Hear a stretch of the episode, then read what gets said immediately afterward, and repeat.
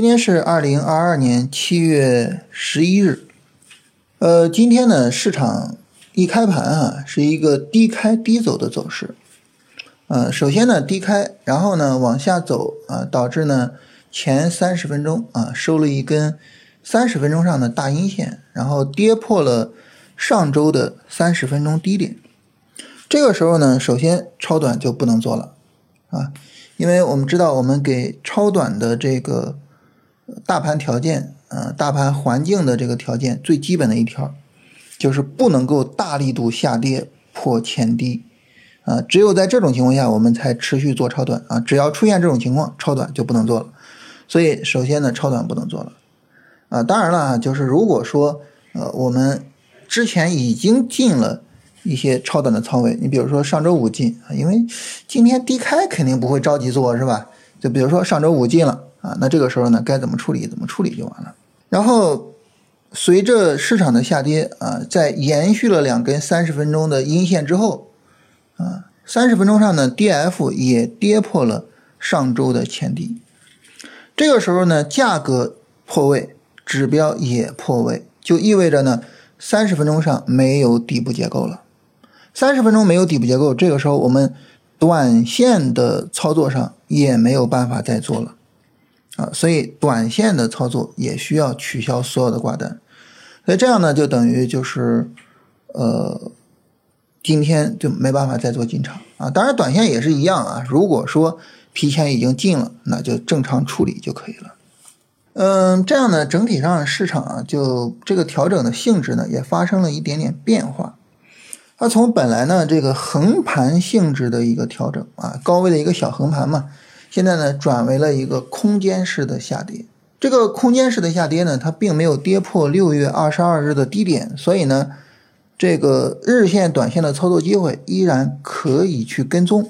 啊，依然可以看什么时候出底部结构，什么时候，呃，到时候看看能不能做，是吧？啊，但是呢，因为它转为了空间式的下跌，所以呢，它整个的呃操作价值变低了。啊，操作价值变低了，就意味着我们需要把仓位降下来。我们一开始聊啊，如果说能够保持住高位的横盘区，我们可以使用三到五成的仓位去进行参与。那么现在呢，它空间是往下杀的话，我们的预期降低，就可以把仓位水平降低到三成以下。啊，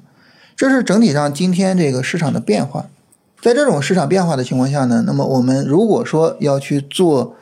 呃，日线、短线的操作，或者说如果要重启超短，需要等到下一次三十分钟下跌，那这样呢，最快也要到周三，啊，所以呢，就是明天应该是没有办法再去做进场的，啊，这是整体上市场发生的情况，以及呢我们后续的处理啊，这个是比较简单的哈，就是可能大家比较熟悉我们的进场方式的啊，熟悉三十分钟底部结构判断的，自己也能够做出完全相同的判断。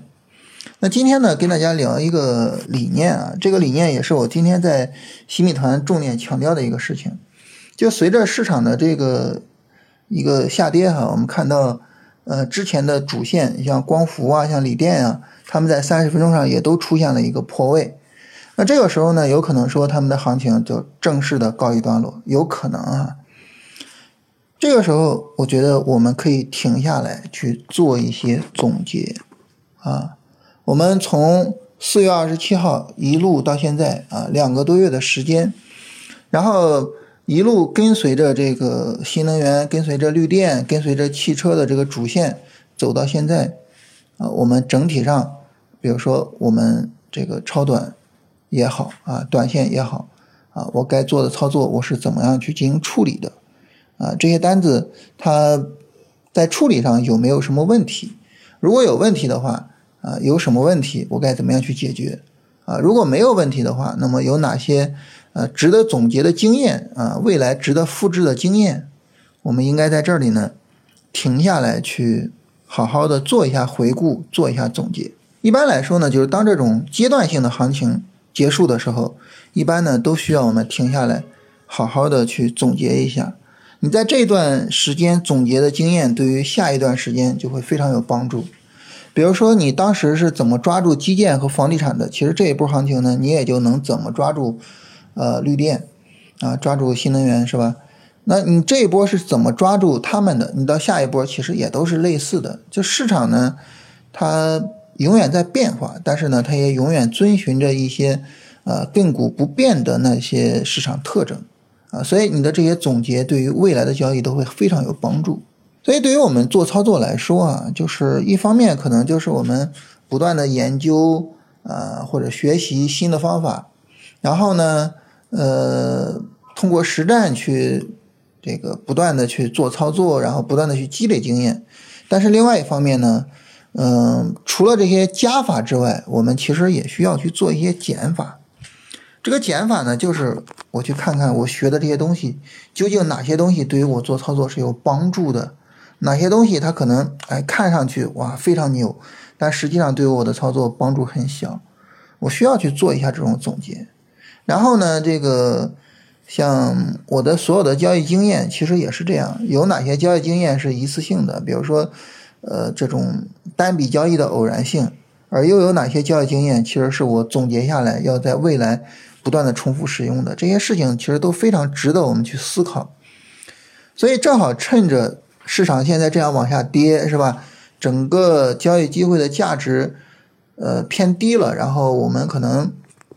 就可以把精力，哎。挪过来，然后呢，放到总结上啊，然后尤其是超短这个部分，超短这个部分啊，我们最近这几个月刚开始跟大家聊聊的这些东西，我觉得更值得去总结一下，全都是新的东西，是吧？所以呢，就是趁着这个机会啊，趁着这个行情不好的机会，是吧？我们好好的总结一下，好好的梳理一下，对于我们未来把交易做好会非常有帮助。啊，所以就跟我们跑步似的，是吧？有的时候往前跑啊，有的时候呢停下来，啊，慢慢走两步，是吧？这个呃，恢复一下体力，然后为下一段奔跑去积蓄力量啊。所以这个小建议也给到大家，同时给到大家，然后呃，希望我们能够把